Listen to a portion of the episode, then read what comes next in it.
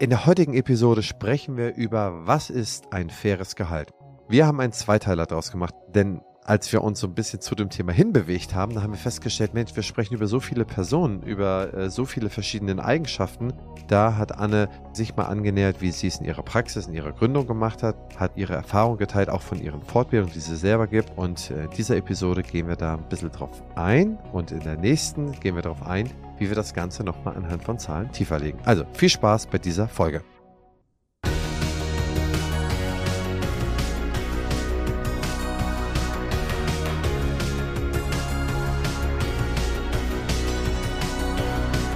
Partner dieses Podcasts ist die Bludenta GmbH mit dem Flash Zahnaufhellungssystem.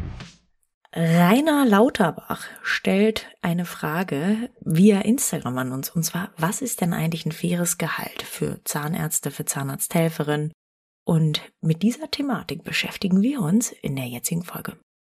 Ja, liebe Anne, ich glaube, das ist ein sehr komplexes Thema, denn wir Wahnsinn. müssten ja in dieser Folge besprechen. Erstmal, welche verschiedenen Personas es gibt in der Zahnarztpraxis. Es gibt den Zahnarzt, die Zahnärztin, da gibt es den angestellten Zahnarzt, Zahnärztin und da gibt es natürlich auch die Rollen. Und da gibt es ja die ZFA in der Rolle der Empfangskraft, Abrechnungskraft sozusagen die sozusagen zweckentfremdete Stuhlassistenz, ne? also die nach der äh, ZFA-Ausbildung eine Weiterbildung zur ZMV beispielsweise bekommen hat oder irgendeinen anderen Aufstiegslehrgang besucht hat. Dann gibt es äh, diejenigen, die in der Prophylaxe arbeiten, die sozusagen die delegierbare Behandlungsleistung, also vom Zahnarzt delegierte Behandlungsleistung übernehmen, wie zum Beispiel das Bleaching oder die Prophylaxe, die ZMP und die tatsächliche Stuhlassistenz. Das heißt, diese drei User-Personas gibt es in den klassischen Mitarbeiterbereichen neben den Zahnärzten und dann, je größer man als Praxis wird, sind natürlich Zwischenebenen eingezogen. Und da sprechen wir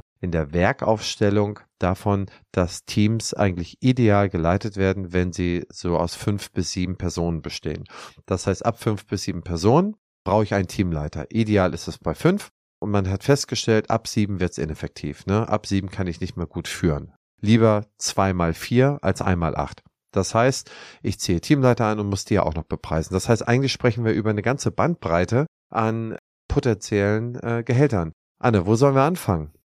Ich glaube, um die Frage mal schon mal direkt am Anfang zu beantworten, das ist von ganz, ganz vielen Faktoren abhängig. Und einen Faktor hast du gerade beschrieben, und zwar, welche Position besetzt diese Person? Welche Ausbildung hat diese Person genossen? Wie viele Stunden arbeitet sie? Das heißt, man kann wahrscheinlich keine Pauschalantwort treffen. Aber wir können ja vielleicht Anhaltspunkte geben und ich könnte ja einfach mal aus meinem Praxisalltag erzählen, wie ich das gemacht habe und wie ich zumindest das Feedback bekomme, dass es eine relativ faire Lösung für alle ist. Ich habe mir nämlich ganz am Anfang mal die verschiedenen Positionen, die ich in der Praxis habe, in dem jetzigen Konstrukt überlegt und habe mir auch überlegt, was fände ich denn wäre ein faires Gehalt und habe das aber ganz offen und transparent bei uns im QM für alle zugänglich gemacht, sodass also es untereinander nicht das Gerede gibt, der verdient das, der verdient das, und ich habe ganz klar auch festgelegt, wann gibt es Gehaltserhöhungen. Und jeder kann im Prinzip nur mit fünf Minuten nachdenken, erahnen, was der andere verdient. Wenn ich frage danach, es ist wie gesagt bei uns relativ offen. Ich weiß, dass das ein Fehler sein kann und viele Firmen finden es nicht gut, wenn man offen darüber spricht. Ich denke, dass die Mitarbeiter eh darüber sprechen und deshalb will ich damit transparent umgehen.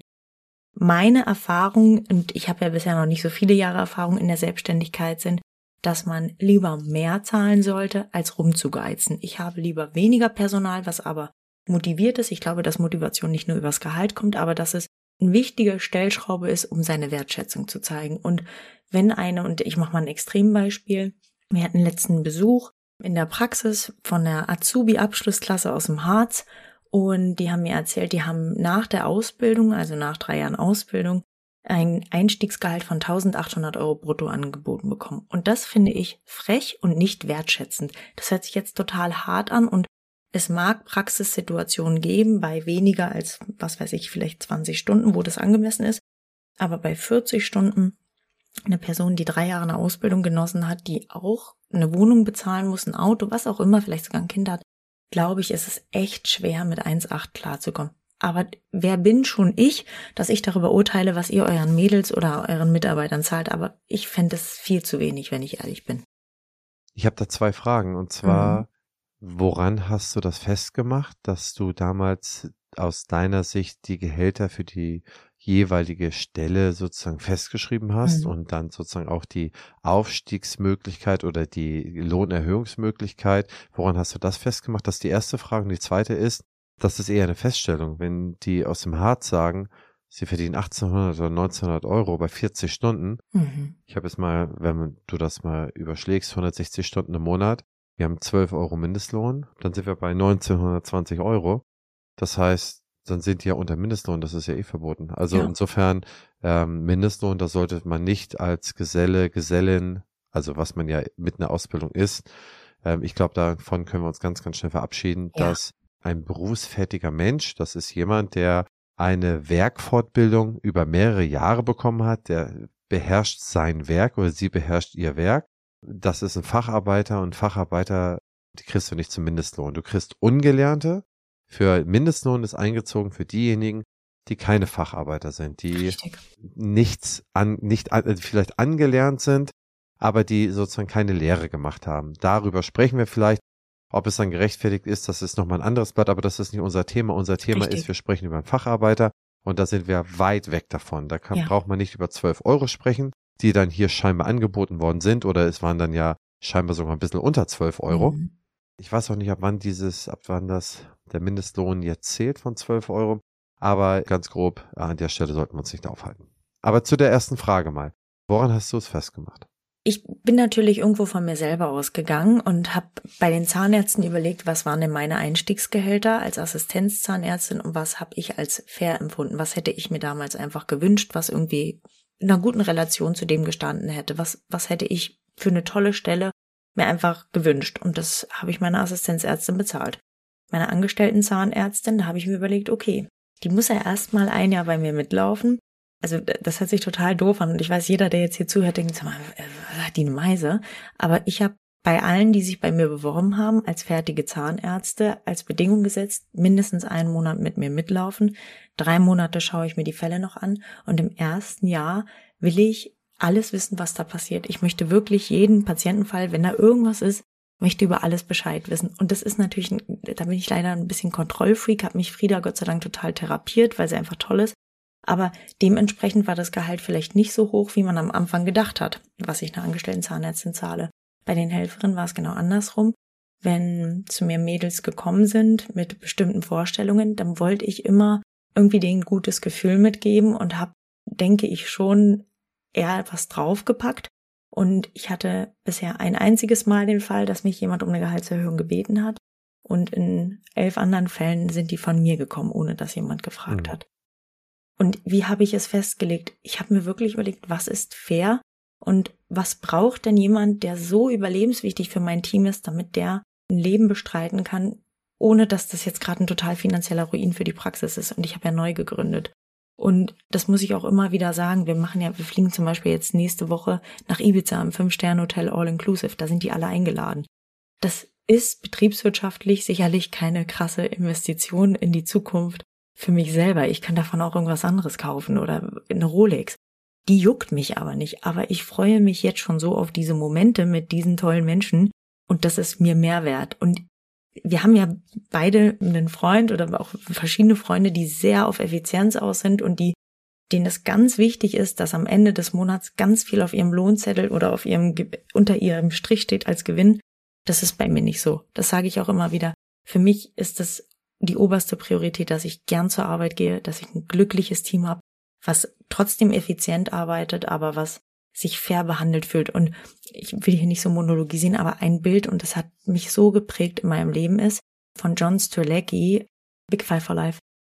Da sagt er am Ende dieser Chef dieses Buchs, und das kann ich jedem empfehlen, ich möchte am Ende meines Lebens bildlich gesehen durch ein Museum gehen und jeder Tag in meinem Leben ist ein Bild, ein Foto, was ich mir später anschaue. Und du überlegst dir bitte, wie dein Leben aussehen soll. Sind es die Fotos wie du jeden Tag zur Arbeit gekommen bist, deine Mitarbeiter haben dich gehasst. Das war, du hast zwar viel Kohle gehabt, bist in Ferrari gefahren, aber es war ein Scheißleben. Oder willst du mhm. eingeladen werden zur Taufe vom Kind? Oder bei der Hochzeit dabei sein? Die Mädels drücken, Spaß haben, gemeinsam lachen, einfach mal zusammen an See gehen. Ich habe mich für das Zweite entschieden. Und mhm. das, glaube ich, war ein guter Weg. Also bisher kann ich sagen, es ist ja noch nicht so lang. Aber wir sind glücklich, wir mögen uns alle und wir haben eine gute Zeit auf der Arbeit. Und das ist für mich so die richtige Entscheidung gewesen. Ob das für euch die mhm. richtige Entscheidung ist, da draußen, die gerade zuhören, kann ich euch nicht sagen. Aber ein Learning, und das wird Christian 100% unterschreiben, ist, seid keine Geizhälse, oder? Jetzt kommt die Werbung. Mensch, Anne, was hat dich diese Woche geflasht? Erzähl mal. Ach, so ziemlich vieles. Aber weißt du, was ich ganz besonders toll fand? Wir haben den Partner für unseren tollen Podcast gefunden. Und wer ist das, Christian? Das ist die Blue Denta GmbH mit dem Flash Zahnaufhellungssystem, mit dem Straight Zahnbegradigungssystem und dem Sachs Weißer Shop. Liebe Anne, hast du von denen schon mal was gehört? Habe ich und ich bin total glücklich, denn auch wir haben in unserer Praxis das Flash Bleaching System etablieren können und die Patienten lieben es. Ja, absolut. Wenn wir jetzt die äh, Praxisinhaber oder Inhaberinnen adressieren, ich glaube, wir geben denen gleich noch ein bisschen Guideline, so ein bisschen Kanal, mhm. woran man sich aufhalten kann. Mhm. Aber das, äh, was du sagst zur Haltung, das entspricht 100 Prozent dem, wie ich es selber erlebe, wie das Leben auch Spaß macht, ja. Du erwähnst John Trelecki, ich glaube, das war, er hat ja immer so ein bisschen ähnliche Bücher, aber mhm. auf jeden Fall habe ich es, glaube ich, so was ähnliches gelesen in einem Kaffee am Ende der Welt. Kaffee am Rande der Welt, ja, stimmt, stimmt. Ja. Aber möglicherweise hat er es noch woanders geschrieben. Schlussendlich, was ich mir immer merke in diesen Situationen, ist folgendes Bild.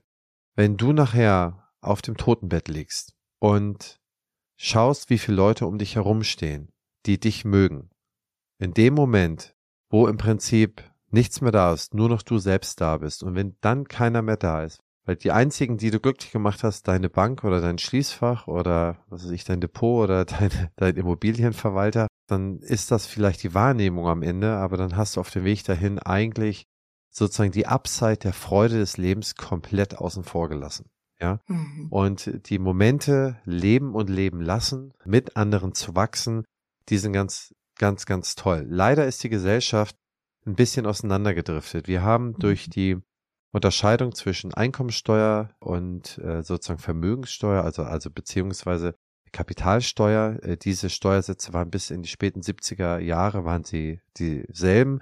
Das heißt, das, was du dir mit deinen Händen erarbeitet hast, dafür hast du die gleichen Steuersätze bezahlt wie das, was dein Vermögen an Zinsen oder an Erträgen abgeworfen hat. Ne?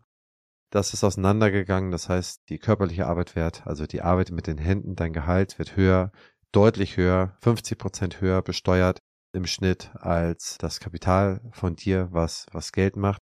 Das führt dazu, dass natürlich die Leute, die irgendwie schon Kapital haben oder beziehungsweise die schon älter sind und schon Kapital zur Seite gelegt haben, dass die exponentiell reicher werden und die Jungen oder die, die sozusagen erst am Anfang dieser Reise stehen oder so mittendrin und noch kein Vermögen gebildet haben, dass die sehr kurz gehalten werden.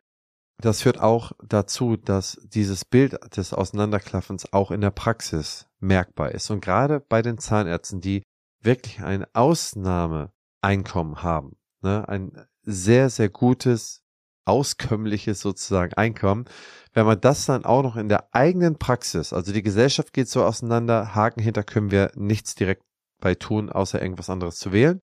Aber was wir in unserer Praxis zulassen, dass es in unserer Praxis auch noch so krass auseinandergeht, ich glaube, die Frage kann für sich jeder selber beantworten, ob man darauf Bock hat. ist alles okay, wenn ich das Zweifache, Dreifache, Vierfache verdiene. Aber wenn ich dann das 20-fache oder das 15-fache verdiene, wie meine Mitarbeiter, dann wird es dann irgendwann auch bei mir in der Praxis ein bisschen schwierig. Finde ich auch. Da fällt mir ein guter Praxistipp ein. Den gebe ich immer meinen neuen Zahnärztinnen oder generell auch Kolleginnen habe ich das immer als Tipp gegeben und das finde ich auch, kann ich hier ruhig mal spoilern. Ich bin auch eine kleine Luxusmaus. Ich liebe mal eine schöne Tasche. Ich mag auch immer gern schöne Klamotten, mag ich gern. Ich finde es aber irgendwie unangemessen in der Praxis mit der Louis V oder mit der fetten Gucci oder Chanel Tasche aufzutauchen, dann noch die dicke Roli an und am liebsten noch mit einem Porsche reinzumarschieren. Das könnt ihr machen. Wenn ihr ein toller Chef seid, dann macht das ohne Frage. Aber ich habe das immer wieder erlebt, dass mhm. das zu komischen Situationen in der Praxis führt. Das passiert mir auch mal, dass ich irgendwie eine Veranstaltung habe und da gehe ich mal hin. Aber ihr werdet mich meistens, wenn ich jetzt zur Praxis fahre, sie mit ganz normalen legeren Klamotten, mit einer ganz normalen Tasche und nicht mit irgendwelchen überkandidelten Schmuck oder sonst was. Ich bin da einfach nicht der Typ für und ich habe das Gefühl, dass das eine schlaue Entscheidung war, das so zu machen und nicht ein Protzer zu sein. Das liegt auch nicht in meiner Natur. Ich komme ja selber vom Land, du ja auch. Wir sind ja eher bodenständig. Mhm. Und ich habe das Gefühl, dass die Kollegen, die aber genau andersrum sind und sehr auf diesem Protzmodus, dass das manchmal negativ anstößt. Und wenn dann noch die Helferin wenig verdient und dann noch der Chef mit dem Porsche oder Ferrari vorfährt, dann gibt es einen ganz komischen Beigeschmack. Und das sind Sachen, die man vermeiden sollte. Und ich schmeiß jetzt mal Zahlen rein, weil ich weiß, ihr wartet alle drauf. Ich habe immer eine Fortbildung gegeben für Kinderzahnärzte.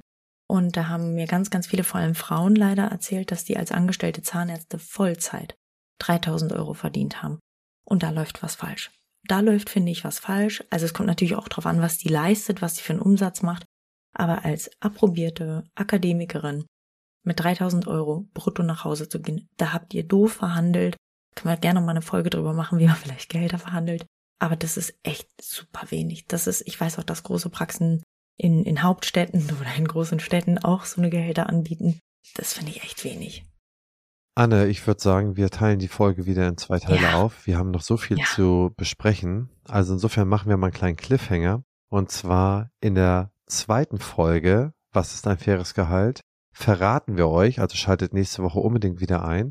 Unbedingt. Was ein guter Faktor ist, das heißt von dem Unternehmergehalt zu dem Durchschnittsgehalt der Mitarbeiter. Was da ein guter Faktor ist, von dem man sich auch auf die verschiedenen Personen heraus bewegen kann. Ja. Das erzähle ich euch beim nächsten Mal. Und äh, liebe Anne, ich danke dir sehr herzlich für deine Insights, für deine tollen, empathievollen Worte. Die finde ich sehr rührend, sehr bewegend. Und ja, ich freue mich, dass wir ganz viele Leute vielleicht heute hiermit erreicht haben und freue mich auf das nächste Mal, wo wir die harten Fakten miteinander diskutieren. Ja, ich danke dir. Liebe Mäuse, ich freue mich, dass ihr heute wieder dabei seid. Seid doch mal so lieb, wenn euch die Folge gefallen hat. Gebt uns mal fünf Sterne, macht einen Kommentar, das hilft wirklich sehr beim Algorithmus. Und danke an alle, die hier regelmäßig zuschauen, uns auch reposten auf Social Media. Wir freuen uns über eure Fragen, wir freuen uns genauso über euer Feedback.